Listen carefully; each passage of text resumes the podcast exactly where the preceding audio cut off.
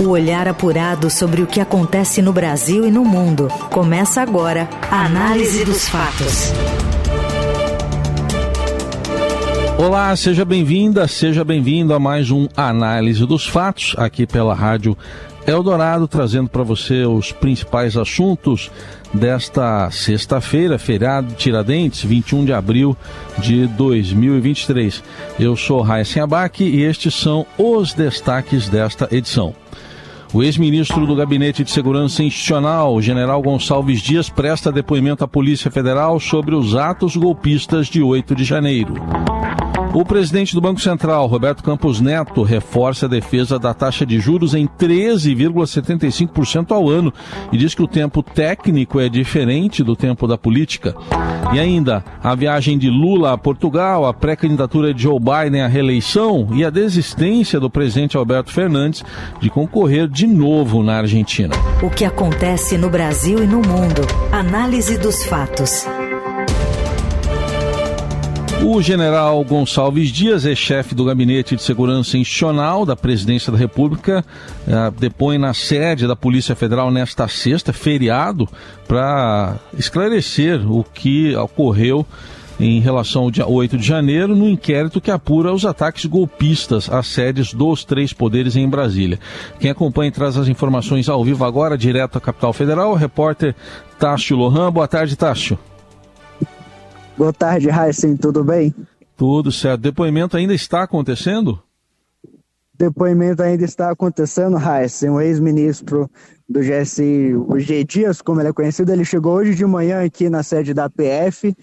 Ainda está acontecendo ele deve responder algumas perguntas importantes aí sobre o 8 de janeiro, porque justamente ali depois das imagens divulgadas da, pela CNN que mostram o G. Dias ali interagindo com os golpistas, não só o G. Dias, mas outros integrantes ali do, do, do GSI. Então o ministro Alexandre de Moraes aí determinou esse depoimento e está acontecendo hoje em pleno feriado. Bom, e a expectativa é de que demore muito ainda? Quer dizer, quanto tempo já de depoimento, Tacho, mais ou menos? São mais de três horas, quase quatro horas já aí de depoimento que, tá, que, desde quando ele chegou aqui. A gente não tem assim, a é, é, exatidão de quando vai terminar, mas como é uma, um, um, caso sensível e que ele também deve ajudar a identificar quem estava ali do, do GSC, que estava ali no, no prédio do Palácio do Planalto aí. Então é, é bastante. Pode ser bastante demorado aí, pode ocorrer aí ao longo do dia também. Bom, e hoje também surge uma revelação de que o, o a presidência, enfim, o governo tentou uh, fazer aí um, um, sigilo de cinco anos para essas câmeras, essas imagens. O que, que tem de novidade nesse aspecto? Isso, isso foi um levantamento que o Estadão fez é, com base em pedidos da Lei de Acesso à Informação é, o governo chegou a negar oito vezes é, o acesso às imagens e chegou, inclusive, o próprio GSI a decretar esse sigilo aí de cinco anos, mas depois voltou atrás. Bom, então agora vamos aguardar o fim do depoimento e na programação outras informações. Obrigado ao Tássio Lohan, direto de Brasília e até mais. Tchau, tchau. Tchau. Bom, só um detalhe, tem muita coisa ainda a ser explicada. A versão do, do general é de que ele não estava interagindo com os uh, golpistas que lá estavam no terceiro andar. Diz ele que estava os orientando aí para o segundo andar, onde estavam sendo detidos e essas imagens foram reveladas pela emissora CNN, que no primeiro dia que revelou, somente não borrou as imagens do próprio general G. Dias. Os demais militares que apareceram nas imagens tiveram o rosto borrado. Ontem a emissora mostrou ah, essas imagens já sem os demais militares borrados, eles podendo ser identificados.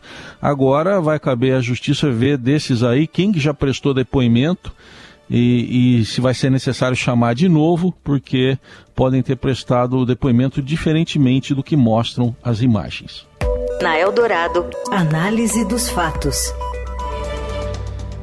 E durante evento em Londres, o presidente do Banco Central, Roberto Campos Neto, reforça a defesa da taxa de juros e afirma que a economia não gira em torno da Selic. O Pedro Venceslau, enviado especial do Estadão e colunista aqui da Eldorado, tem os detalhes diretamente de Londres. Alô, Pedro.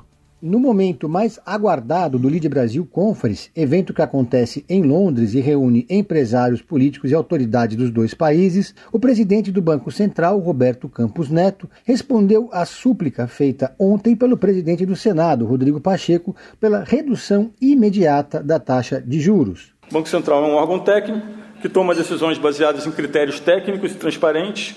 O timing técnico é diferente do timing político e por isso que a autonomia é importante para dar à sociedade a garantia de que a gente tem funcionários técnicos tomando decisões técnicas sem viés político.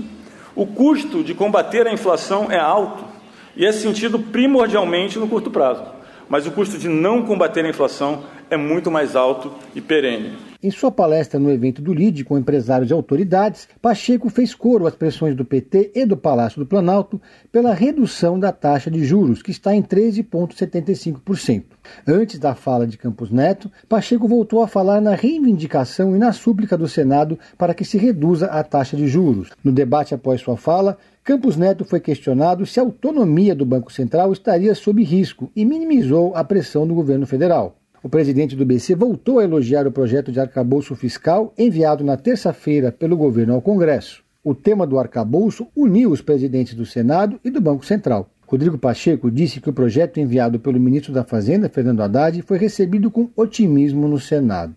Roberto Campos Neto disse ainda que a economia não gira em torno da taxa Selic. Ao ouvir de um empresário no LID Brasil Conference que o elevado patamar da taxa de juros atrapalha o Brasil a crescer, Campos Neto respondeu que só 20% do crédito é ligado à Selic e o restante é ligado a taxas longas. Para justificar a necessidade de se manter a Selic no patamar em que se encontra, o presidente do Banco Central comparou a política monetária a uma tubulação de água que se encontra entupida. Ou seja, para se atingir o fluxo de água desejado numa tubulação entupida, e neste caso pelo elevado percentual de crédito, o BC precisa elevar a pressão da água. Então, de acordo com Campos Neto, para ter o efeito desejado, o Banco Central aumenta a pressão de juros na tubulação congestionada.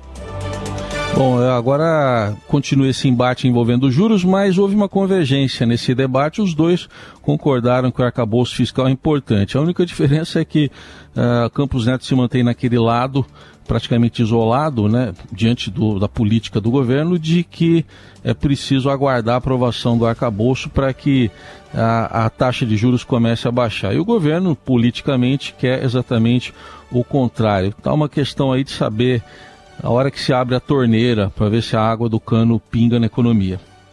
Análise dos fatos. O presidente Luiz Inácio Lula da Silva chegou nesta manhã a Lisboa, onde ficará em visita oficial até a próxima terça-feira, quando viaja para a Espanha. Ele não tem compromissos oficiais nesta sexta, nessa que é a primeira viagem que o presidente faz à Europa neste terceiro mandato com uma agenda cheia de simbolismos, também de negócios. E quem acompanha é a Cristina Canas, repórter do broadcast, enviada especial do Estadão a Portugal, traz as informações agora ao vivo aqui no Eldorado. Oi, Cris, boa tarde para você aí, quase boa noite, né? Boa tarde, sim, é isso aí. Ainda para mais e como é que foi a chegada do presidente? Foi e como é que foi a chegada do presidente? Foi tranquilo. Foi uma chegada bastante tranquila. Ele pousou é, por volta de 10h30 da manhã, um pouco depois disso, e já se dirigiu diretamente para o hotel, Hotel Tivoli, aqui é, na região central de Lisboa, e está descansando porque hoje ele não tem é, nenhuma agenda oficial. Tá, então, ele vai ter algumas agendas com o presidente português também com o primeiro-ministro, não é? Isso, mas só a partir de amanhã. Viu? É, amanhã o dia dele deve começar cedo com uma cerimônia de boas-vindas que terá honras militares e vai acontecer na Praça do Império, que é, é ali bem em frente ao Mosteiro de Jerônimos. É, depois Lula entra no Mosteiro de Jerônimos, deposita flores é, no túmulo de Luiz de Camões, faz uma, uma visita guiada e em seguida ele vai até o Palácio de Belém, é, que é próximo ali, é, onde vai se encontrar com o presidente Marcelo Rebelo de Souza. É, os dois vão fazer declarações à imprensa e logo em seguida ele participa de um almoço já dentro das atividades da Cimeira Portugal-Brasil, É, é um almoço que vai ser oferecido pelo primeiro-ministro português, Antônio Costa, é, e depois ele e o Lula vão ter um encontro restrito, onde vão discutir vários dos temas que é, fazem parte dessa cimeira, que é um encontro que Brasil e Portugal é, realizam há vários anos. Essa é a 13 terceira cimeira, para discutir temas que interessam os dois países. É, no entanto, assim, mesmo existindo já há bastante tempo, de, há sete anos que não acontecia esse encontro. O último ocorreu em 2016, durante o governo de Michel Temer. E de lá para cá não tinha mais havido esse encontro e Lula está aproveitando, retomando essa agenda em mais um esforço uh, do presidente em reatar as ligações do Brasil com o restante do mundo. É, durante a tarde, ainda oito ministros que acompanham o presidente aqui nesse, nessa visita é, vão se reunir é, com os similares portugueses, né, para discutir várias questões, principalmente questões que interessam aos imigrantes brasileiros em Portugal. É, oficialmente, assim, tem 250 mil brasileiros morando em Portugal no momento, mas esse número deve che chegar quase a ser o dobro, segundo estimativas da própria, do próprio Itamaraty, porque nesses, nesse número de 250 mil não constam os brasileiros com dupla cidadania. Então, o número é muito maior do que esse. E vários dos temas que interessam a eles, como seguro-saúde, é, equivalência de diplomas e outros nesse, desse, desse tipo, devem ser discutidos nesse, nessa agenda da Cimeira de amanhã. Muito bem. Para fechar, Cris, é, tem alguma previsão de protesto aí da extrema-direita portuguesa contra Lula? Olha, é, o líder do Chega, que é o partido de extrema é, direita português, André Ventura, ele chamou manifestações, sim, para o dia 25, que é o dia em que é, Portugal comemora há 49 anos da Revolução dos Cravos, que foi a revolução que tirou Portugal da ditadura salazarista. Ele chamou é, alguns protestos, mas é, parece que também houve uma mobilização de, dos apoiadores de Lula aqui, afinal Lula ganhou com 64% dos votos a eleição aqui em Portugal. É, então houve, parece uma mobilização desses adeptos do Lula também e parece que está mais tranquilo, que a, a, o policiamento foi reforçado, mas por exemplo hoje é, nós estamos aqui no hotel onde Lula está hospedado é, tem a segurança na, nas, na, na entrada, está bastante policiado, mas está super tranquilo e até agora não houve nenhuma manifestação de nenhuma das partes. Muito bem, informações ao vivo de Cristina Canas, direto de Lisboa, da visita do presidente Lula a Portugal. Obrigado, Cris, bom trabalho aí. Obrigada, até mais. Até mais.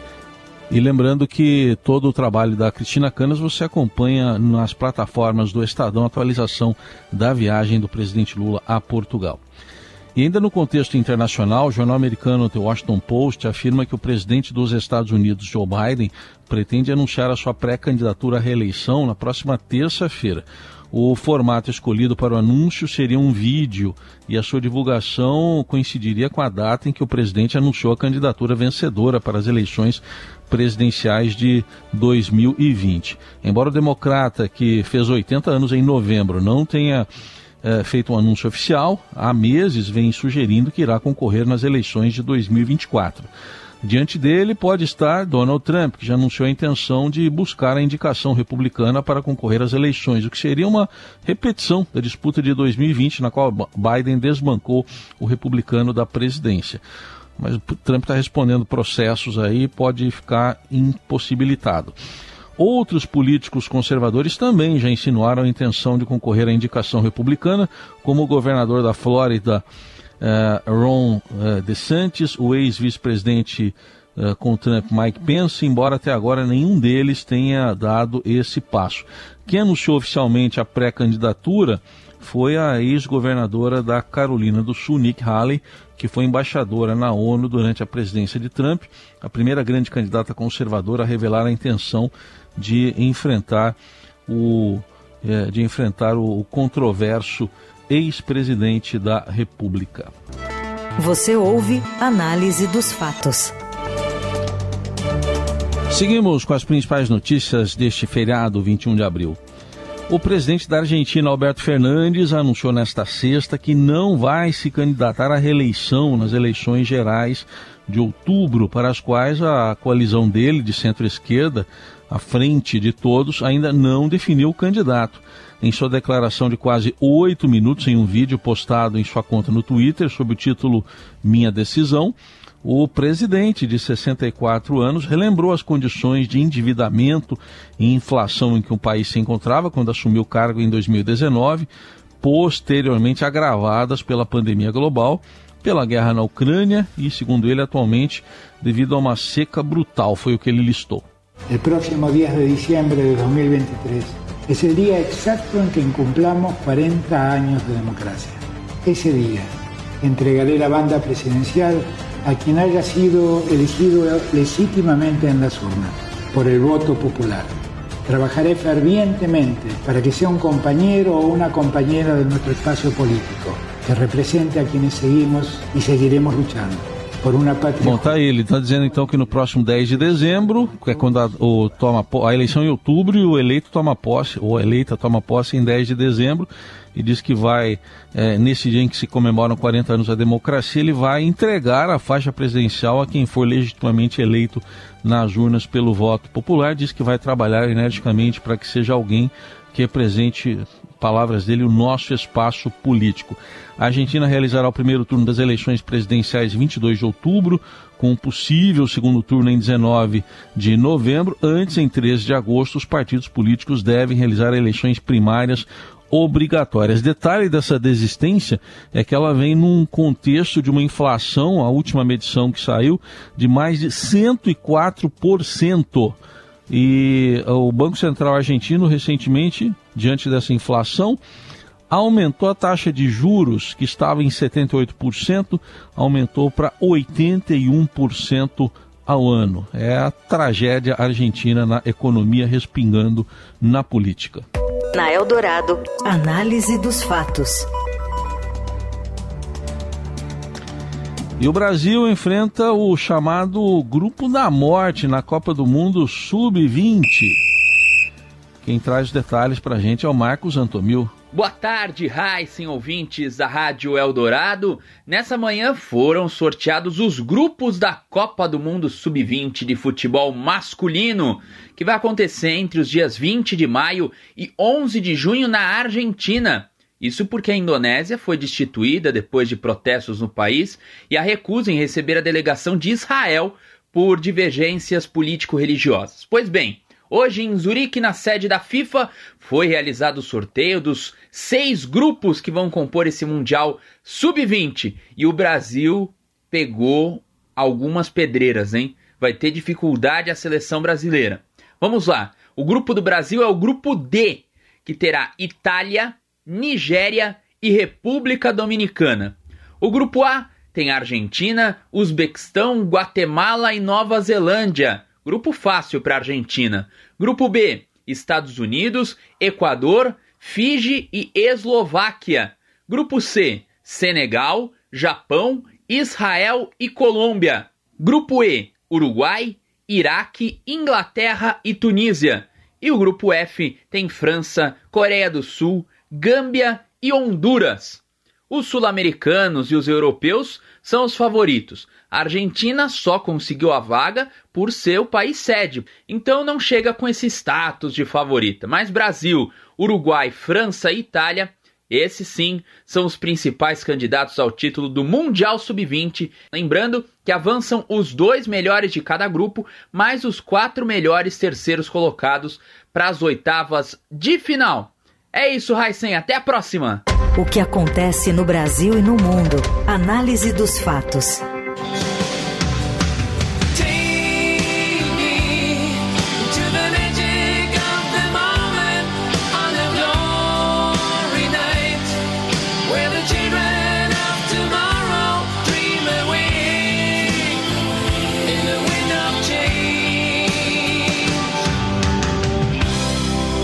Já que ouvimos o Wind of Change, o nome da música, a gente começa aqui essa nota para contar para você que a sétima edição do Monsters of Rock é, levará para o Allianz Parque amanhã sete grandes bandas do gênero: Scorpions, que a gente está ouvindo aí de fundo, Kiss, Deep Purple, Halloween, Candlemass, Symphony X e Doro.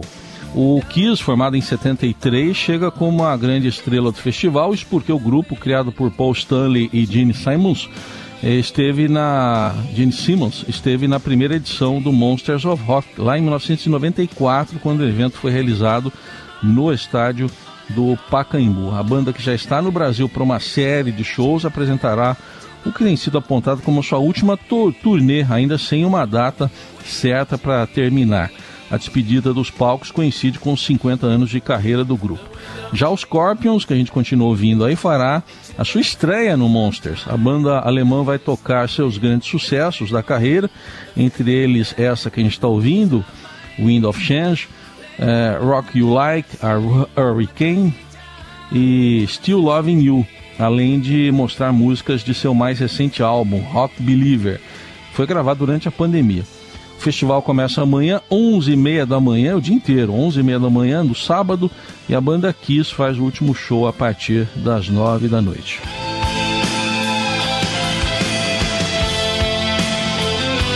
E pegando esse vento da mudança, a gente encerra o análise dos fatos desta sexta-feira, feriado 21 de abril, dia de Tiradentes. Ele que lutou, né, ali no, na luta ali com outros inconfidentes, o pretexto era o aumento de impostos, né? E a gente está pagando essa carga tributária hoje numa, já faz tempo, né? Em vez de inconfidência contra a carga tributária, agora é incontinência tributária que a gente está vivendo e querem aumentar mais. Estive aqui ao lado da Laís Gotardo na produção e na coordenação, do Nelson Volter na, na, na, mesa de som e do Moacir Biasi na central técnica. Um ótimo fim de semana para você. Até segunda, às seis da manhã, no Jornal Eldorado. Tchau.